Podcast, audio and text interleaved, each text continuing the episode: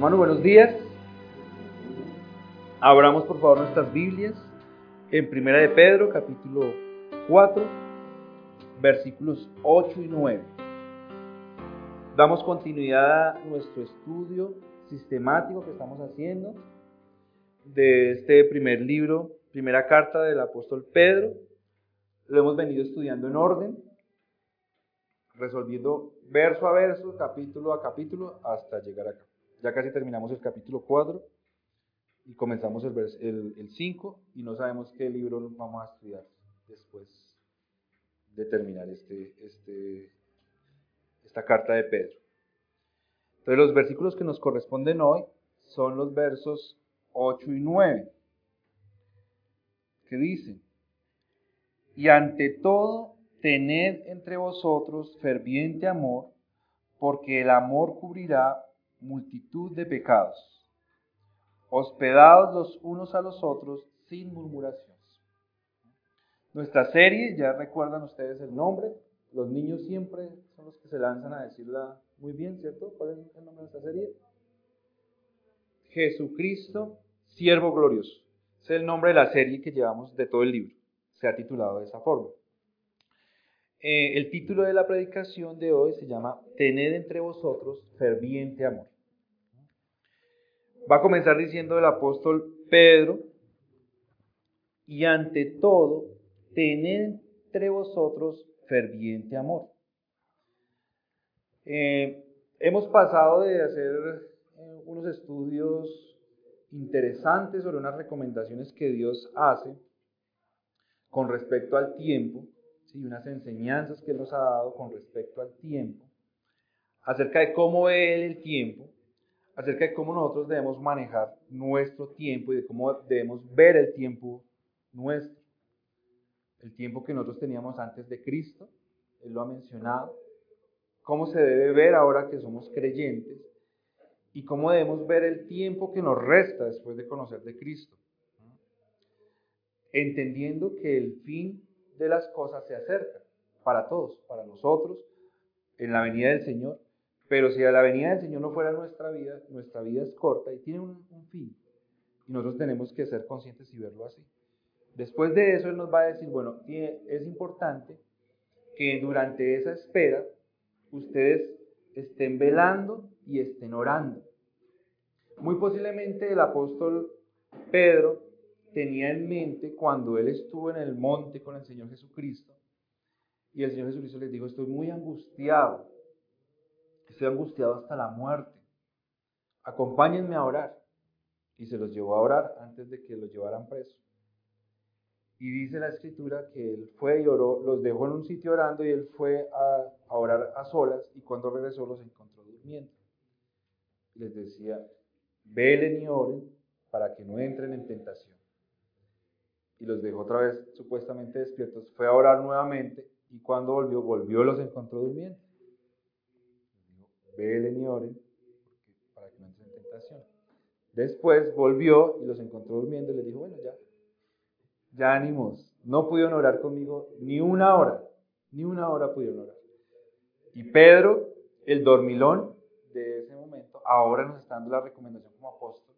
Parece que después de todo se aprendió la lección de lo importante que es estar velando y orando, esperando el final de los tiempos, que es corto, y nuestro, el final de nuestros días. Entonces él termina eh, con, una, con una representación práctica de, de la forma como se debe manejar el tiempo. Y no salimos de ahí. O sea, en estos versículos que nosotros vamos a estudiar, también tienen que ver con el tiempo, porque todo lo que nosotros vivimos está eh, moderado por el tiempo. Hoy para llegar nosotros acá nos programamos para llegar a una hora, ¿cierto? Y nos programamos para estar cierto tiempo acá. Y estuvimos cantando y alabando al Señor. Y, y nosotros sabemos que esos cantos y esas alabanzas tienen un tiempo determinado, ¿cierto? Y ahorita ya entramos a la predicación. Y en la predicación de la palabra, también nosotros sabemos que la predicación tiene un tiempo determinado, más o menos, ¿verdad? Que más o menos es de tres horas la predicación. Entonces, si se demora cinco, entonces ustedes ya empiezan a preocuparse, dicen, uy, pero ¿qué está pasando? El tiempo no está funcionando, ¿cierto? ¿Cierto? no se asusten, la predicación es de una hora. Entonces, ya vi unos que me descolgaron los ojos. Entonces, en esa programación del tiempo que Pedro ha, venido dando a través de, de esta epístola, está estos versículos que nosotros estamos estudiando. Y él va a decir que en este tiempo que resta, que está en los versículos anteriores, tenemos que tener entre nosotros ferviente amor. Entonces, lo primero que nosotros podemos decir que estos versos nos enseñan es que Dios es un Dios amoroso. Dios lo que ha hecho por nosotros lo ha hecho con una motivación de amor. Siempre. La Biblia nos, da a nosotros esa, esa explicación diciéndonos que nos amó tanto que envió por nosotros a su Hijo unigénito. Y eso es una gran muestra de amor, porque dice que cuando fue la, transfiguración a la cual también asistió el apóstol Pedro, que fue el apóstol Pedro y otros dos discípulos que fueron escogidos, el Señor los llevó a un lugar y allá se transfiguró y apareció Moisés y Elías. Dice que eh, el verdadero Jesús se hizo visible a los discípulos y que vino una luz resplandeciente que se cambiaron las vestiduras y la descripción que dio el apóstol era que eran unas vestiduras tan blancas que ningún lavador las podría hacer tan blancas. O sea, la camisa del hermano es blanca, pero las vestiduras del Señor Jesús eran más blancas. ¿Sí? Y, decía eh, que en ese momento hay una voz del cielo que dijo, este es mi Hijo amado, en el cual yo tengo contentamiento. Entonces es interesante porque él no dijo, este es uno de mis hijos. Nosotros somos hijos del Señor. Es una bendición, el Señor nos adoptó. Pero dice, este es mi hijo amado, en el cual yo tengo contentamiento. Es decir, solamente hay un ser, un hijo de Dios, en el cual Dios se complace completamente. Alguien en que, que, que puede llenar absolutamente todas las expectativas del Señor. Y ese es Jesucristo. No nosotros, ninguno de nosotros, porque somos pecadores. Aún siendo así, siendo el Señor el, niño de los ojos de, Dios, del Padre, Él no lo escatimó para que Él viniera a entregar a su vida por nosotros. Eso nos quiere decir que Dios nos ama, que es grande el amor que el Señor tiene porque envió a su Hijo por nosotros. Y Él es el máximo ejemplo para que en este versículo de 1 de Pedro 4, versículos 8 y 9, el apóstol Pedro nos está diciendo, ante todo, tengan entre ustedes ferviente amor. Nosotros hablamos del tiempo la semana pasada y decíamos que Dios maneja el tiempo a su acomodo, a su antojo, porque Él es, no está sometido a ninguna estructura ni a ninguna limitación temporal, ¿verdad? Asimismo, Él tampoco necesita de nadie. El Señor no nos necesita a nosotros, no, necesita, no necesitaba salvarnos. Él simplemente nos puso acá y dio una orden y dijo, ahí tienen toda la tierra para que la disfruten, para que la, pueblen, para que eh, estén bien. Y solamente este arbolito que está acá, no lo toquen. Ya, esa fue la ordenanza. Si lo tocan van a morir. Y sabemos la historia del hombre, pasa por alto la advertencia de Dios, su palabra suprema, y transgrede.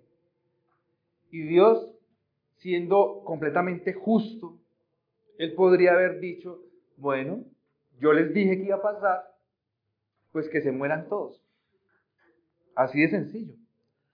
Pero Él no lo hizo así. Él quiso tener misericordia de un remanente, de aquellos con quien él quiso. A algunos le parece muy odioso que Dios hubiese escogido a unos y a otros no. Terrible, pero hubiera sido más terrible que no hubiera tenido misericordia de ninguno y que él hubiera preferido darles, al, darnos a los hombres lo que nos correspondía, que era lo que él nos había dicho, la muerte eterna. Entonces, Él ha obrado por amor, no necesitando de nadie, no nos necesitaba. Él podía vivir con nosotros todos perdidos. A Él eso no le iba a mortificar, no le iba a quitar el sueño, no iba a dejar de estar bien, no le iba a taquicardia, no se iba a enfermar. No, él iba a estar tranquilo. Sin embargo, él tuvo misericordia y nos amó. Entonces, esto es importante porque nosotros en este versículo encontramos que Él nos da la oportunidad a nosotros también transmitir amor y de poder afianzarnos de alguna manera eh, en, ese, en carácter y en esa, en, ese, en, esa esencia que Él nos ha dado. Entonces las instrucciones que nos va a dar aquí el apóstol Pedro van a salir de lo personal, que es velen y oren, ¿cierto? Que decía el versículo 7.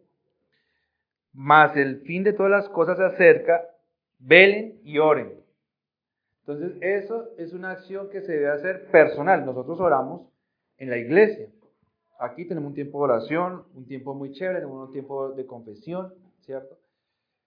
Pero eh, cuando dice velen o estén atentos, no se está hablando de hacer una oración cada ocho días, sino que todos los días nosotros tenemos la oportunidad de estar velando, de estar orando, de a veces nosotros sí tenemos un tiempo en el, día para estudiar la palabra, pero a veces nosotros nos podemos idear cosas.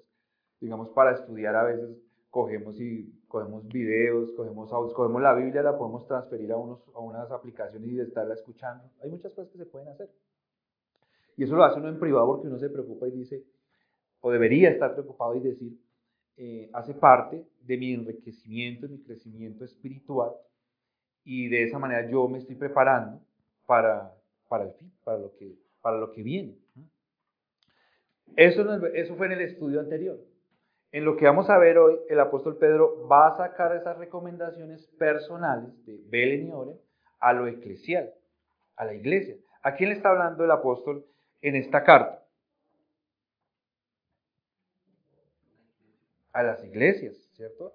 Es una carta que va a ser leída en las iglesias, no es una carta que nosotros decimos se le dio a todas las personas. Y la Biblia dice que todos se deben amar y que debemos amar a todo el mundo. ¿Qué dice, qué dice acá? Está diciendo que debe haber entre vosotros. ¿Quiénes son vosotros? La iglesia, los que estaban escuchando la carta. Aquellos a quienes llegaban allá en la, congregación y habían un rollo así, ¿sí? era un, un, papiro y decían, escribió el apóstol Pedro. ¿Quieren saber lo que escribió el apóstol Pedro? Sí, entonces empiezan a leer. Para ello le está diciendo, entre ustedes tengan ferviente amor. Hoy nosotros tenemos la escritura también y somos parte de la iglesia. A nosotros también nos está diciendo, ante todo, tengan ferviente amor. Ese ante todo está diciendo lo que les voy a decir es importante. Así como es importante que velemos, así como es importante que oremos, eh, tenemos que ser equilibrados. Recordemos que tuvimos una época en la Edad Media donde hubo algunas personas que le dieron mucha importancia a la contemplación. Entonces ellos decían, yo quiero ser muy espiritual y yo quiero buscar de Dios de una manera vigorosa y para eso entonces me voy a internar en el monte, voy a crear allá un sitio donde yo pueda estar como un ermitaño. Si alguien se me une, pues bienvenido. Y vamos a estar orando y escuchando, la, leyendo la palabra y todo el tiempo allá, mejor dicho, no vamos a tener contacto con el mundo, no nos vamos a contaminar, no vamos a hacer absolutamente nada, eh, porque el mundo es malo. Y hay doctrinas que nos enseñan a nosotros eso. El mundo es malo, no lo toquemos, no acerquemos. ¿sí? Hay otros que en alguna época decían, si usted va a sentar, tiene que orar por la silla porque hay cosas ahí que, lo contaminan. Y bueno, una cantidad de cosas. No le puede dar la mano a la gente porque usted le da la mano a la persona, entonces los espíritus malignos que tiene esa persona le van a pasar a usted, le van a transferir por la mano, no sé qué. Pero lo que va a decir el apóstol Pedro es que nosotros debemos llevar la oración el velar, el estar pendiente, nosotros debemos llevarlo a la práctica. Y eso se lleva a la práctica con el roce, con el roce, ¿sí? con más personas, con más material como el de nosotros, con más material así de bueno como el de nosotros. Así nosotros nos encontramos, empezamos a poner en práctica lo que oramos, ¿cierto? Hay mucha gente que dice, Ay, yo le oro a Dios que me dé paciencia. Y no, y yo vivo desesperado todo el tiempo. Yo le digo, no pida paciencia, porque entonces el Señor para aumentar su paciencia le va a dar más dificultades y entonces así se va estirando la paciencia. Entonces, el primer punto que vamos a estudiar de esta predicación es, recordemos que, que la predicación se llama ¿cómo? No, ese, ese es, esa es la serie, la predicación. Tened entre vosotros ferviente amor. Esa es la predicación. El primer punto es porque el amor cubre pecados. Porque el amor cubre pecados, ¿cierto? La, segunda parte del versículo 8 que dice, porque el amor cubrirá multitud de pecados. Entonces, lo primero que nosotros tenemos que mirar acá es que si hay algo que pueda conquistar el corazón de una persona, es que alguien sea compasivo con nosotros. Si hay algo que a nosotros nos avergüenza muchísimo, es que nosotros nos portemos muy mal con alguien, que hagamos cosas muy malas, que tengamos palabras muy malas, que tengamos acciones muy malas y que aún así esa persona se porte bien con nosotros, sea generosa, nos perdone, no cambie. Eso es algo que nosotros nos mueve el piso. Si nosotros hacemos algo muy malo contra esa persona, cualquiera que sea, y nos lo devuelve, decimos listo. Estuvo bien. Sí, listo. Quedamos a paz. estamos tranquilos. Pero si no es así, si no es así, entonces nosotros sentimos vergüenza. Eso nos va a penar. Entonces, eso es lo que va a decir el, el apóstol. Entre vosotros tengan ferviente amor, porque el amor cubre pecados. Entonces, es muy interesante. Muy interesante porque, primero que todo, dice, ámense, porque el amor cubre pecados. Y uno dice, pero ¿cómo así? ¿Cómo así cubrir pecados? ¿Será que nosotros tenemos que encubrir los pecados de los hermanos? porque así les demostramos amor. O sea que si alguien está cometiendo un pecado, entonces yo lo dejo, le ayudo, le escondo, porque de esa manera le demuestro el amor. ¿Será que eso es lo que está enseñando el apóstol? ¿Ustedes qué creen? ¿Mm? Lo que nos está diciendo es que por amor nosotros debemos ayudar a los hermanos de la iglesia, porque está hablando de los hermanos de la iglesia, a superar sus debilidades y a superar los pecados, que son como una enfermedad, ¿cierto? Que son como, son un lastre que nosotros cargamos, un peso que nosotros tenemos en la espalda, que no nos deja, que nos presenta muchas dificultades en el caminar con Cristo. Y si eso es en el caminar con Cristo, en toda nuestra vida, en todo el desarrollo, en el desempeño natural que nosotros debiéramos y quisiéramos actuar y ser mejores, no podemos. ¿Por qué no podemos?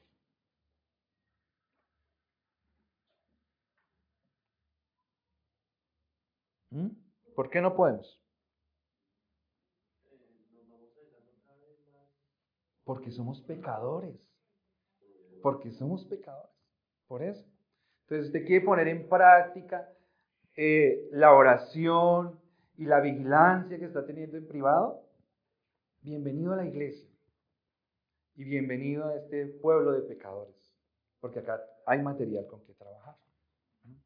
A veces en la casa no tenemos dificultades, no tenemos necesidad pues de poner en práctica mucho de lo que estudiamos, mucho de lo que oramos, mucho de lo que buscamos, pero en la iglesia sí.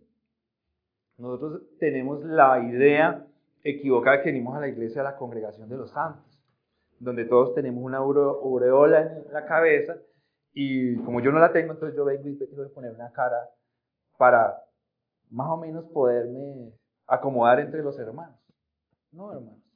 Lo que nos dice la escritura es que seamos bienvenidos todos a la iglesia, porque necesitamos al Señor y porque somos pecadores y porque las pasiones más, más bajas nos quieren gobernar y necesitamos fuertemente de Cristo para que nos ayude. Amén. Entonces, él dice, como es, como somos pecadores todos los que estamos acá, ¿cierto? Pues tenemos que aprender a lidiar con los. Yo tengo que aprender a lidiar con ustedes y ustedes tienen que aprender a lidiar conmigo. Bienvenidos a la iglesia. ¿sí? Eso es una bendición. diferente a lo que nosotros pensamos, que es el lugar donde nosotros llegamos a encontrar paz, a encontrar armonía, a encontrar alegría, todo es felicidad y todo es tan bello, la iglesia y todo es color de rosa. Nos está diciendo la escritura que es otra cosa, nos está diciendo, hay pecado en la iglesia y ese pecado hay que tratarlo con qué? Con amor, con amor. Entonces, es interesante porque nosotros no hacemos eso, no queremos hacer eso a la iglesia.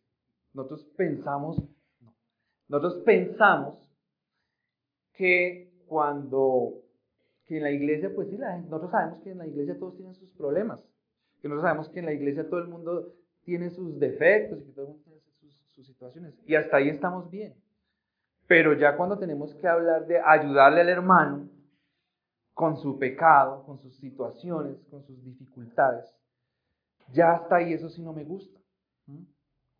O sea, que, que el hermano tenga problemas, eso es, eso se lo tolero. Pero que el hermano por sus problemas venga y me hable feo a mí, no, eso sí no me lo aguanto. Yo no vuelvo a esa iglesia. A eso no, o sea, si de eso se trata, entonces mejor yo no sigo. Entonces nosotros lo que estamos diciendo es que no estamos amando y que no estamos dispuestos ni a amar ni a ser amados. Nosotros no hacemos eso con nuestra familia. La Biblia nos dice que la iglesia es una familia. Cuando nuestros hijos cometen errores, pecados, faltas, a veces graves o a veces leves, nosotros generalmente los cubrimos.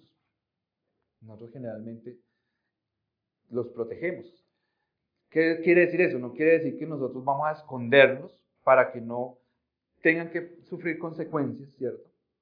Pero nosotros los restauramos después de que cometen sus faltas, después de que han pasado vergüenza, después de que de pronto les hemos tenido que ayudar a, a, no sé, a componer algo. No, el niño está jugando y balón y rompió el vidrio de la vecina. Entonces, y está jugando con hartos niños. ¿Qué, hacemos, ¿Qué tenemos que hacer nosotros? Bueno, listo, vamos a hablar con la vecina, decir, vea, yo soy el, papá de fulanito. Uno no dice, yo vengo en representación de todos los niños que rompieron el vidrio. No, yo digo, yo soy el papá de fulanito. ¿Y qué tengo que hacer? Voy a pagar. Y usted me hace favor y se disculpa con la señora. Entonces, me perdona, no sé qué. ¿Listo? Pero eso pasa. Y eso pasa a los 5 años, los 6 años, los 7 años, pero él va a cumplir 10 años y todos los días yo no le voy a estar diciendo, usted rompió el vidrio. Y usted, y es que usted, y es que usted. Sí, posiblemente van a pasar 5 años y yo no me voy a acordar. Ya a los 5 años no me acuerda. Pero seguramente que yo paso con el niño por al frente de la vecina y la vecina, ah, ya va el que me rompió el vidrio. Ella sí se acuerda. Porque así somos. Nosotros no estamos en la disposición de cubrir a nuestros hermanos, de, restaurarlos, de ayudarlos a superar las situaciones que usted. Nosotros estamos dispuestos a venir aquí a la iglesia y que estemos todos sentaditos escuchando la palabra de Dios, hasta ahí está bien. Y que estemos todos calladitos, chévere. Pero más para allá no. El apóstol Pedro va a decir, salgan a la iglesia, practiquen su fe, cubriendo los pecados de los, de los hermanos, ayudándolos, restaurándolos con amor, por amor. La motivación principal es por amor. Entonces, lo que yo les quiero preguntar a ustedes es, ¿será que a ustedes alguna vez en su vida alguien les ha cubierto en un pecado? ¿Alguna vez alguna persona se enteró de alguna falta que ustedes cometieron, de alguna falla que ustedes cometieron? Y a pesar de eso, esa persona siguió caminando con ustedes, siguió, eh, lo olvidó de alguna manera, les ayudó a superar. ¿Alguien lo ha hecho? Porque si alguien lo ha hecho, ¿por qué nosotros no estamos dispuestos a hacerlo por otra persona? Y si nadie lo ha hecho, pues ustedes no han entendido lo que Cristo hizo por nosotros. Porque Cristo sí lo hizo. Cristo sí nos perdonó una vez y para siempre, suficientemente, a pesar de que nosotros seguimos pecando hasta que nos vamos a morir. Bueno, el segundo punto es tener entre vosotros ferviente amor, porque el amor hospeda. Dice el versículo 9, la primera parte, hospedaos los unos a los otros. Hospedaos los unos a los otros. Entonces, ¿quién es la persona que está escribiendo la carta? El apóstol Pedro, ¿cierto? ¿Ustedes se acuerdan cuál es la profesión del apóstol Pedro cuando fue llamado por el Señor Jesucristo? ¿Cuál era? ¿Pecador? No, él siguió siendo pecador después de... recaudador de impuestos. Sí. Él era pescador. Él era pescador. Pedro era pescador. ¿Cierto? Y Pedro, y el Señor Jesús pasó un día frente a Pedro y le dijo, Pedro, sígueme. ¿Y qué dice la Biblia que hizo eso? Dejó las redes y lo siguió, ¿cierto? No dijo, bueno, Señor, yo trabajo los lunes y los martes y los otros días yo voy y te sigo, ¿cierto? Dejó las redes, dejó su profesión, dejó su trabajo y se fue a seguir con a caminar con el Señor. ¿Eso qué quiere decir? Que en ese momento Pedro empezó a caminar en una carrera de fe con el Señor Jesucristo y empezó a ver cómo el Señor Jesús mantenía a doce familias, porque eran los discípulos con sus familias y sus hijos, los mantenía. ¿Y cómo los mantenía el Señor Jesús? ¿A punta de milagros? Les decía, bueno, vamos a orar por los alimentos, siéntese acá y hacía un milagro y aparecía la comida. ¿Usted cree que el Señor Jesús era así de chicanero todos los días? ¿De ayuno, almuerzo y comida por tres años? ¿Cierto que no? Dice la escritura que habían personas, sobre todo se resaltan algunas mujeres muy pudientes, que hacían parte del ministerio del Señor Jesús y le apoyaban, le ayudaban. Y había gente que le colaboraba con los lugares donde él iba a reunirse con los discípulos que eran lugares recurrentes donde él venía, hacía sus celebraciones, hacían sus reuniones. Siempre había personas que le estaban ayudando al Señor Jesucristo. Esto es muy interesante porque lo hospedaban y hospedaban a sus discípulos y los tenían ahí para que ellos puedan reunirse. Unos les daban de comer, otros hacían otras cosas. Y Pedro se tuvo que acostumbrar a eso. Y Pedro se lanzó a eso por la gracia de Dios sin pensarlo, porque otro hubiera dicho, no, pero yo qué voy con este, ¿qué va a comer? ¿Qué van a comer mis hijos? ¿Y qué va a comer, y qué va a comer mi familia? Pero Pedro aprendió a vivir por la fe, caminando con el Señor Jesucristo. Algo importante que nosotros nos cuesta aprender, hermanos, es a dar, ayudar a nuestros hermanos, a colaborarle a una persona con lo que con algo que necesite. Eso es algo muy, muy difícil para nosotros. Pero ¿saben que hay algo que es más difícil a veces para algunos de nosotros? ¿Sabe qué es? Recibir también. Nosotros a veces somos tan arrogantes somos tan orgullosos que nosotros queremos mostrarle suficiencia a todo el mundo. Nosotros podemos solos. Nosotros no necesitamos que nadie sea, no, yo no le puedo dar a nadie. Yo no, no, soy capaz de darle a nadie, no, porque es que mi casa es pequeña, no tengo losa, tengo no sé qué, se me acaban las cobijas, las O sea, yo acá no puedo recibir a nadie. Pero tampoco, tampoco que nadie me ayude, yo puedo solo. Y la Biblia nos dice que nosotros debemos ser hospedadores. Y debemos ser hospedadores con amor, porque la iglesia es la familia, ¿cierto? Entonces, a veces nosotros estamos pasando por una dificultad y nosotros a veces no tenemos la facilidad de, hablarle a nuestros hermanos. Con el tiempo nosotros debemos desarrollar esa capacidad, nosotros confiar en nuestros hermanos para diferentes cosas. A nosotros no nos pasa eso. Si viene un sobrino, un primo, un hermano, y dice, no, chino, hoy me voy a quedar por acá en, un parque porque no tengo donde quedarme, ¿no qué hace? Ahí mismo.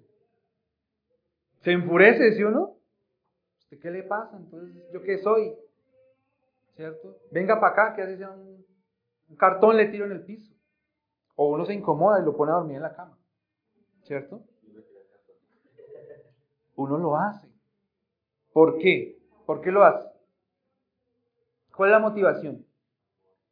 Amor. Porque es la familia.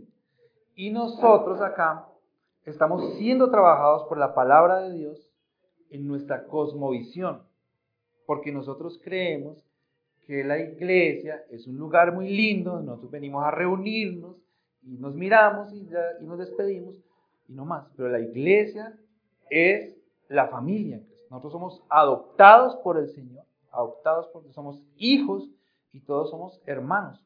No es un cliché que yo le diga, hola hermano, bienvenido, siga. Eso no es porque sí, eso tiene una razón de ser. Hola hermana, mi hermano. Nuestros hijos son nuestros hermanos. Dios nos ha puesto como mensajeros de Él, como encargados, para que nuestros hermanos crezcan en el conocimiento de Dios, pero son nuestros hermanos. En ningún momento nosotros podemos pensar de ellos que nosotros hemos sido puestos sobre ellos para dañarles, para afrentarles, para castigarles severamente, porque nosotros tenemos que dar cuenta de Dios, ante Dios por nuestros hijos. Ellos son nuestros hermanos y ellos nos van a quedar pequeños y un día ellos van a crecer. Y cuando crezcan, entonces nosotros tenemos que dar cuenta por cuál fue el trabajo que nosotros hicimos. Y a ellos no nos van a decir a nosotros a todos, sí Señor, cómo no, lo que usted diga. A veces las cosas se, se nos vuelven en contra eh, cuando pasan los años. Entonces, dice, hospedaos los unos a los otros. Entonces, por amor se cubren los pecados, ¿cierto? Pero por amor también se suple materialmente. O sea, debe, debe haber un equilibrio. Claro, a veces nosotros no nos sentimos en la capacidad de hacer las dos cosas o de hacerlo bien todo, pero nosotros con nuestra familia somos generosos y sea de una cosa o sea de la otra, siempre tratamos de dar lo mejor. Cuando no damos más es porque porque no podemos, porque no alcanzamos, pero con nuestra familia vamos hasta la última hasta el último paso. Con la iglesia debemos rogarle al Señor. Yo sé que estas son cosas que como que duro de entrar. Debemos rogarle al Señor que nos permita que eso pueda suceder, que sea así en la iglesia, que podamos querer dar y que también estemos dispuestos a recibir, ¿cierto? Porque a veces alguien nos va a dar un consejo, venga hermano, yo le quiero decir una cosa, le quiero dar una recomendación, le quiero hacer una observación. Entonces dice, no, no, no, no, no, yo voy a la iglesia, pero hasta ahí nomás, ¿sí? por favor, no me meta en mi vida, que mi vida personal es mi vida personal. Claro, nosotros hay límites para todo y en todo tenemos que tener un equilibrio, pero tampoco hasta allá, ¿cierto? Porque nosotros de la familia, claro, esos malos patrones que se presentan a veces en la iglesia vienen de los malos patrones que nosotros tenemos en nuestra familia. Posiblemente si nosotros en nuestra familia no tuvimos respeto por nuestros padres, nuestros padres no nos inculcaron a nosotros tener el suficiente respeto o no tuvimos esa figura, ¿cierto? Pues claro, si alguien en la iglesia viene a decirme, oiga, venga que pasa esto, pasa aquello. Y yo nunca respeté a mi papá, a mi papá siempre le dije, o, sí, o no lo tuve, o si, cuando, si lo tenía yo le decía, no, no, no, no, no, un momentico, usted allá en lo suyo y yo acá en lo mío. Pues en la iglesia yo voy a hacer qué? A reproducir el patrón. ¿Cierto? Que es un tema en psicología que se llama reproducción y que se presenta en todos. Si nosotros en nuestra familia vimos que había maltrato pues por la, por la señora o algo así, por, por mi mamá, pues entonces muy posiblemente yo voy a reproducir con mis con mi esposa, con mi pareja, eso. Y muchas, muchas cosas que, suceden en la vida de uno se van reproduciendo. ¿Cierto? ¿Qué tenemos que hacer? Fuimos víctimas de eso, entonces ahora a reproducir. El Señor que nos ayude a restaurar y a volver a, los, patrones bíblicos, a los patrones que son óptimos, que son adecuados para una vida en comunidad. Amén. Bueno. Mm, en tercera instancia, vamos a ver que dice, tener entre vosotros ferviente amor, porque el amor no murmura. El amor no murmura. ¿Sí? Nosotros, vuelvo a poner, yo pongo el ejemplo de los hijos porque pues deben ser las personas que nosotros más amamos. Deben ser, debería ser, o sea, por los que nosotros nos damos, por los que nosotros más entregamos, ¿cierto? Entonces, es como el ejemplo que, que, yo más utilizo. ¿Quiénes de nosotros? O sea, es que yo veo los ejemplos más extremos. Yo veo que las mamás a veces dice uno, ay, yo quería más pollo. Y la mamá ya saca y dice, tome mijito, comas el mío. pero no, pero coma usted, no, cómaselo. Yo, no, yo no quiero, me quitaron las ganas. No quiero. ¿Cierto? Pero ¿qué dice uno es cuando le llega una persona a la hora, preciso a la hora del almuerzo y está la comida? ¡Ah! Preciso. Mm, ahora tocó repartir, no. Y ahora tocó hacer unas once y no, que, pero que esta persona sí es de lo más imprudente, ¿cómo va a llegar a, esta hora? Entonces, no, pues no está bien, no debería uno llegar a la hora del almuerzo tampoco, ¿cierto? No es lo que yo quiero justificar, sino quiero que, pueda, que podamos eh, eh, sacar pues como lo que nosotros eh, a veces pensamos, sentimos y como que no, a veces nosotros no pensamos en esas cosas, no reflexionamos sobre eso, ¿cierto?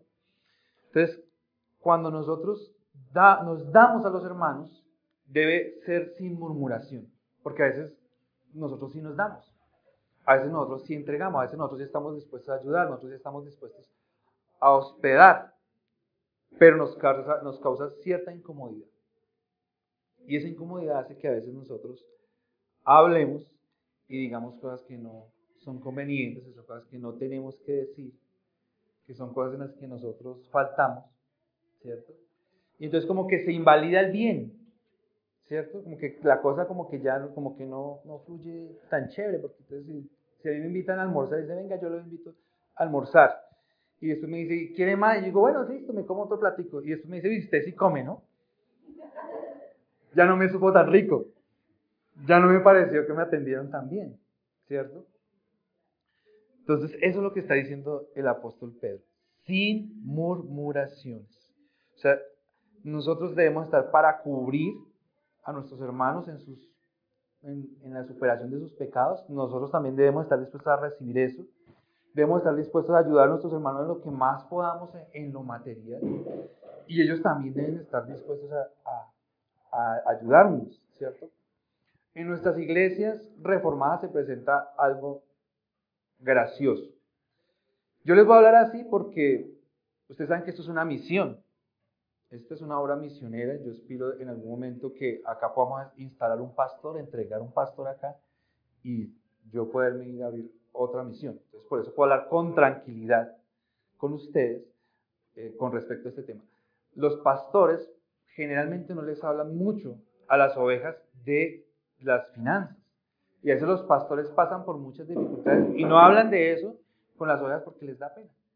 Se dicen, no, pues es que acá la idea nuestra no es pedir plata, no, no sé qué, y a veces nosotros muchas veces vemos que nuestros pastores están pasando por dificultades y no, no nos mueve el piso para nada, ¿cierto? No, yo también tengo, entonces, pero los pastores, los pastores se dan por las ovejas y muchos de, de los sufrimientos que tienen es por las ovejas. Entonces, nosotros sabemos que venimos de contextos de muchas iglesias donde es al contrario, todo es para el pastor. Entonces el pastor pide y pide y pide y el pastor prospera y prospera y compra carro y compra casa y compra y compra y compra y toda la gente sigue como igualitos. Entonces, ¿cuál es, ¿qué es lo que nos dice la iglesia? ¿Cuál es el equilibrio? Nosotros nos ayudamos con los hermanos, pero también ayudamos. El, pastor también hace parte de la iglesia, hace parte de la congregación. Entonces, hermanos, eh, sin murmurar es más chévere. El tema de la murmuración a veces también se convierte en una excusa nuestra para no hacer las cosas. Ay, no, pues si viene, yo ayudo a fulano porque es fulano, pero si es sultano no porque no me nace, no me cae tan bien, no me alegra tanto la vida, ¿cierto? Y para todas y nosotros tenemos excusas para no hacerlo. Ahorita hay un movimiento de hermanos que no vienen a la iglesia no se reúnen, no, no, no, se congregan en ningún lado. Porque como han tenido tan malas experiencias, como, les hay, como han ido a iglesias donde de pronto han hecho cosas con ellos que no son adecuadas, entonces lo que dicen es, no, yo mejor me quedo en mi casa, yo en mi casa oro, yo en mi casa estudio y allá la paso rico y no tengo problemas. Lo que está diciendo el apóstol Pedro es todo lo contrario. Todos los pecadores se congregan y los pecadores se cubren y los pecadores se ayudan. Y los pecadores dejan las excusas a un lado, las murmuraciones, ¿cierto? Y a pesar de eso, cumplen la palabra de Dios. Porque sí, es muy válido. Yo puedo decir, de verdad es que definitivamente las iglesias no me han traído nada bueno. Yo le voy a decir que no. Pero ¿qué dice la Biblia? ¿Qué dice la Biblia? No dejen de congregarse, ¿cierto? No es que mi mamá, usted no se imagina, fue lo peor conmigo. Me echó cuando yo tenía dos meses, me tocó irme caminando y prepararme el tetero a mí mismo. Ustedes no se imaginan cómo fue eso de duro. Yo cómo voy a honrar a mi mamá. O sea, eso no, eso no, eso no tiene nombre, no tiene presentación. Usted no me puede decir eso porque es que usted no sabe lo que yo he vivido. Y sí es cierto, yo no sé lo que una persona puede haber vivido en cualquiera que fuese la circunstancia que, hubiera vivido. los demás no saben tampoco lo que yo he vivido y no los voy a cargar con eso. Pues sencillamente la palabra de Dios es firme y lo que dice la palabra se debe hacer. No es una, no es una, la palabra de Dios no es un tema pues como de, de cuestionamiento y cojo lo que me sirve y cojo lo que no me sirve. La palabra de Dios es absoluta. Amén. Entonces, yo sé que a nosotros nos encantan las excusas, las excusas nos ayudan mucho, nos sirven mucho y para todos nosotros sacamos excusas. Y a cualquiera convencemos. Y la gente nos dice que sí. Pero pues no es la idea. O sea, no es, no es, no nos engañamos a nosotros mismos. Si nosotros nos reímos y uy, le convencí. Pero realmente nos estamos engañando somos nosotros. ¿Listo? Hagamos unos, unos, leamos unos versículos bíblicos que que por la emoción de verlos a ustedes se me han pasado y hace falta, hace falta leerlos. Gálatas 6.1.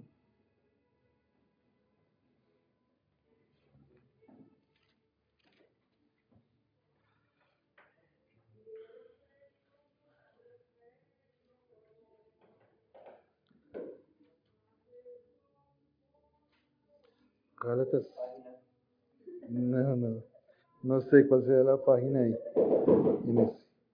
Gálatas. ¿Dónde está? ¿Qué libro tiene ahí?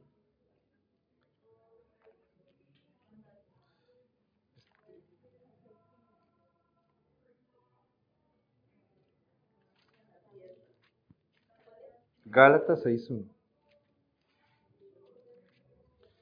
Dice, hermanos, si alguno fuere sorprendido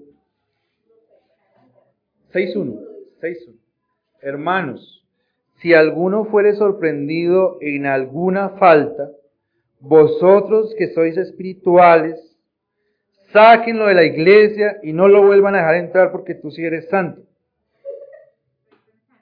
¿Sí dice así?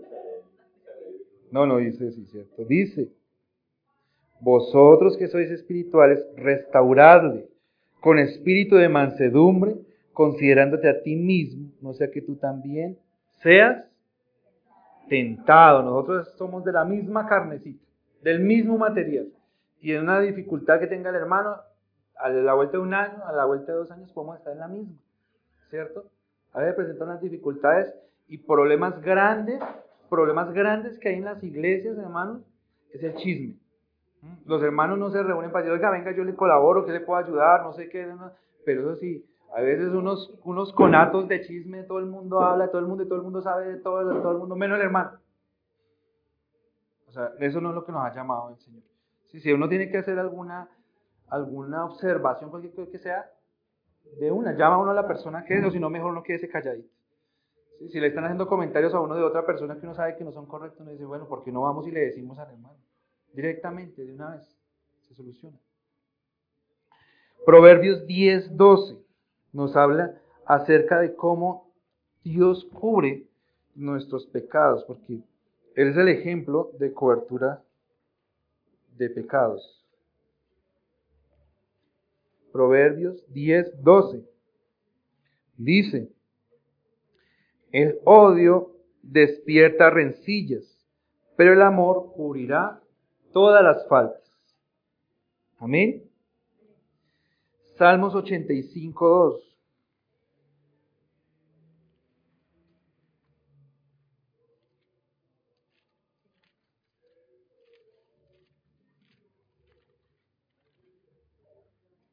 Dice, perdonaste la iniquidad de tu pueblo, todos los pecados de ellos cubriste. ¿Mm? El Señor cubrió nuestros pecados. Hay muchos versículos que hablan sobre ese tema de cómo Dios cubre nuestros pecados, pero a veces se nos alarga. Primera de Timoteo 3.2.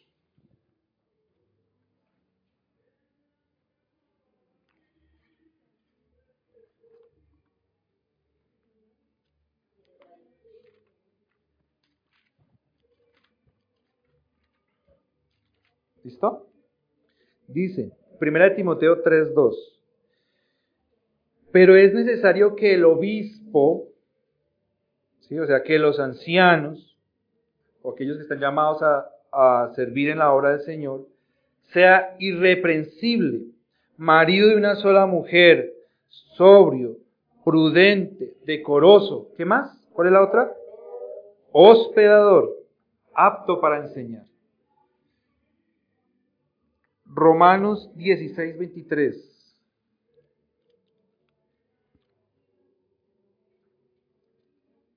Dice, está escribiendo el apóstol Pablo.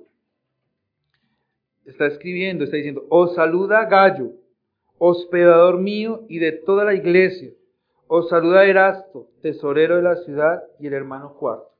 Recuerden, hermanos, que hay unas personas que enseñan una teología que dicen que si usted es un siervo de Dios, que si usted enseña la palabra, o se no le va a hacer falta nada. ¿Mm? O sea, si yo soy un siervo de Dios, yo tengo que acumular riqueza, tener propiedades, porque yo soy el siervo de Dios. Aquí está el apóstol Pablo, el mayor hombre reconocido en la Biblia usado para la creación de iglesias y promotor de la palabra de Dios, diciendo, a mí me está hospedando un hermano, un hermano me está dando posada. Eh, Hebreos 13.2.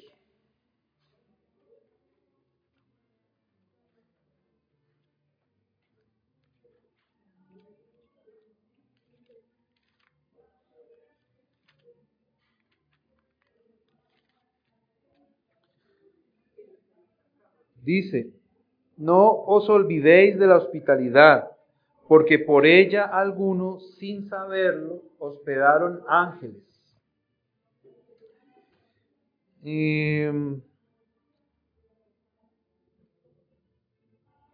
Mateo 25, 35, ¿cómo me gusta? Mateo 25, 35. 25, 35. Voy a, leámoslo antifonalmente hasta el 40. Leo el 35, se lee en el 36. Dice, porque tuve hambre y me disteis de comer, tuve sed y me disteis de beber, fui forastero y me recogisteis.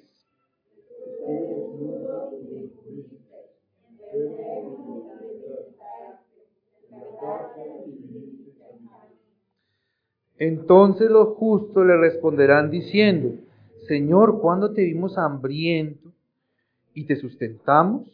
¿O sediento y te dimos de beber?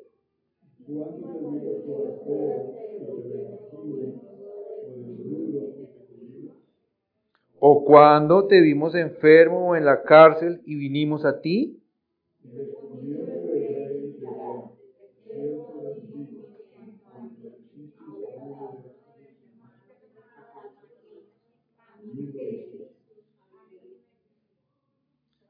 hermoso esto que el Señor dice que una de las razones que Él va a sustentar en el reino de los cielos es que nosotros le hemos dado un servicio a Dios.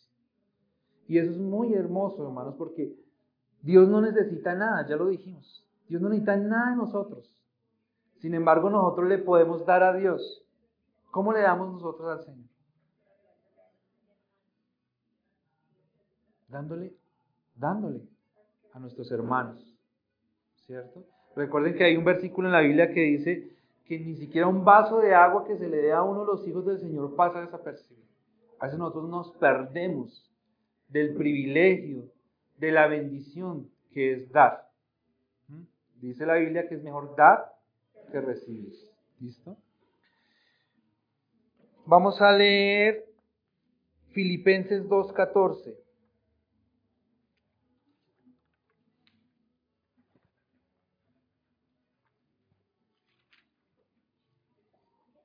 2.14.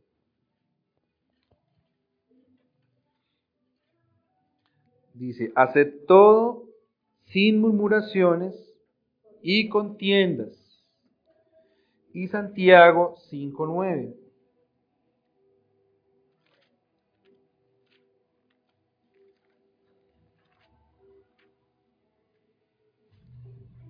Dice, hermanos, no os quejéis unos contra otros, para que no seáis condenados. He aquí el juez está delante de la puerta. Amén.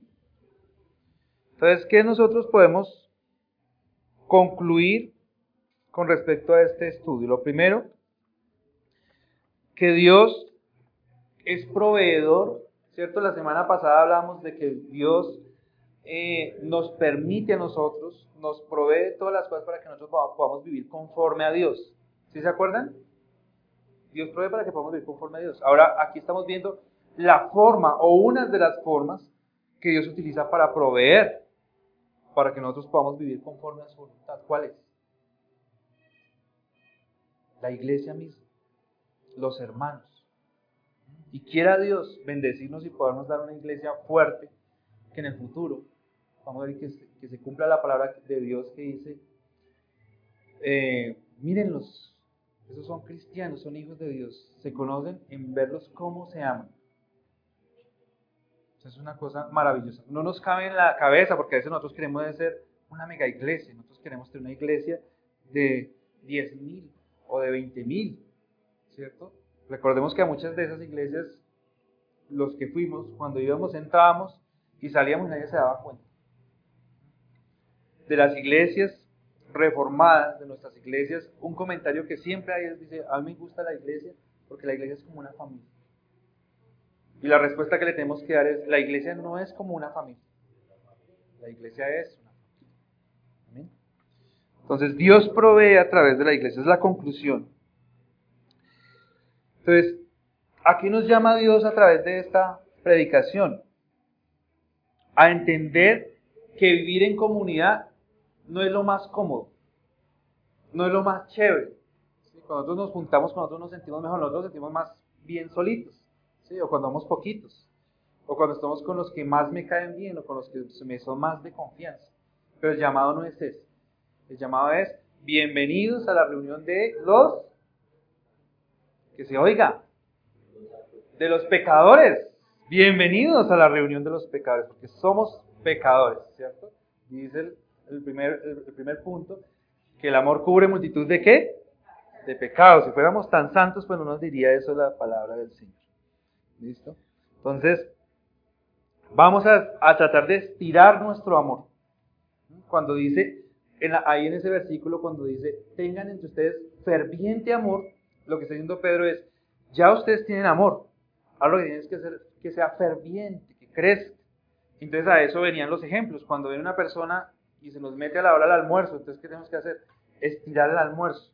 Ferviente en el griego quiere decir estirar. Es decir, que las posibilidades que nosotros tenemos a veces muy justas para cierta cosa, en la iglesia y para algunos hermanos nosotros tenemos que estirar en varios aspectos. Amén. Vamos a orar. Señor maravilloso, te damos muchas gracias porque tú eres Dios todopoderoso, tú eres Dios maravilloso, tú eres Dios misericordioso, tú eres Dios tan grande, Señor, que te revelas a nosotros, Señor, a través de tu palabra, que tienes cuidado providente, Señor, de tu iglesia, siendo tu iglesia, Señor, tan insensible inflexible, tan infiel, Señor, tan déspota que somos nosotros. Pero tú no obstante, Señor, nos has cautivado con tu amor. Te damos gracias. Gracias porque siendo nosotros quienes somos, tú te has determinado cubrir con la santidad de tu Hijo Jesucristo, con el nombre de tu Hijo Jesucristo, con el sacrificio de tu Hijo Jesucristo y siendo merecedores nosotros, justos, de la condenación eterna. Tú, Señor, has determinado por tu voluntad, por tu propio consejo perfecto, Señor, tener misericordia. Gracias te damos. Gracias te damos por ese amor tan inmenso. Gracias porque nos has traído a una iglesia, algo que nosotros a veces olvidamos, la bendición y privilegio que tenemos de poder ser instruidos en tu palabra y de podernos congregar, Señor, y de podernos, eh, poder poner en práctica lo que tú Gracias porque tú provees pecadores para que provean a pecadores. Provees, Señor, pecadores a los quienes proveerles. Gracias. Y no es una mofa, no es que nosotros nos sentamos orgullosos, de esta condición que nosotros tenemos, pero necesitamos aterrizar. Gracias te da, Señor maravilloso. Gracias, Padre Santo, porque tú nos has ayudado, Señor, y nos permite, Señor, también ayudar a nuestros hermanos en diferentes Esta iglesia es una iglesia nueva, es una iglesia naciente, Señor, pero te pedimos que nos fundamentes, Señor, de una manera fuerte, de una, de una manera poderosa en ti, Señor, para que nuestro crecimiento sea un crecimiento sano y para que podamos ver evidencias de esto que tú demandas en la iglesia en, un tiempo, Padre maravilloso. Señor, te pedimos que nos perdones, porque primero que todo cometemos el gran pecado de que nos consideramos buenos y consideramos que ayudamos a otros antes más de lo que debiéramos. Y cuando lo hacemos, Señor, entonces eh, es grande la deuda que tú tienes. Perdona, porque la realidad, Señor, es que nunca vamos a ser capaces de dar lo suficiente. Perdónanos también, Señor, porque somos arrogantes, somos orgullosos y no queremos recibir ayuda de nadie. Y no queremos, Señor, que nadie eh, pueda entrar, en nuestra vida a reconocer, Señor, las falencias, los pecados, las equivocaciones que nosotros tenemos.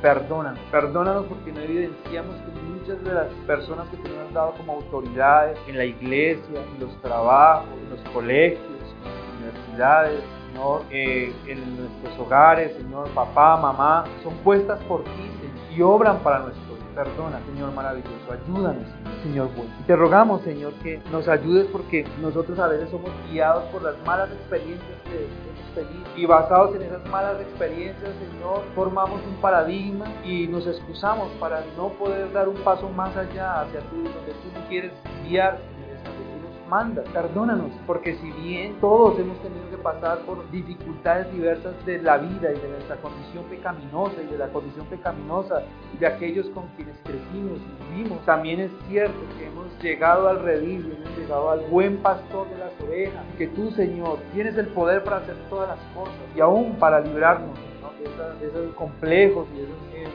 malas eh, situaciones que quedaron grabadas Ayúdanos, Señor, y te pedimos que tengas misericordia de nosotros. Ayúdanos a poder ver tu palabra como lo que es, la palabra absoluta, una palabra que no es relativa, una palabra, Señor, que necesitamos cumplir, Señor, y no como una palabra que podemos acomodar a veces, Señor, dependiendo de las circunstancias y de las cosas que nos sean a nosotros más provechosas. Gracias te damos en el nombre de nuestro Amén.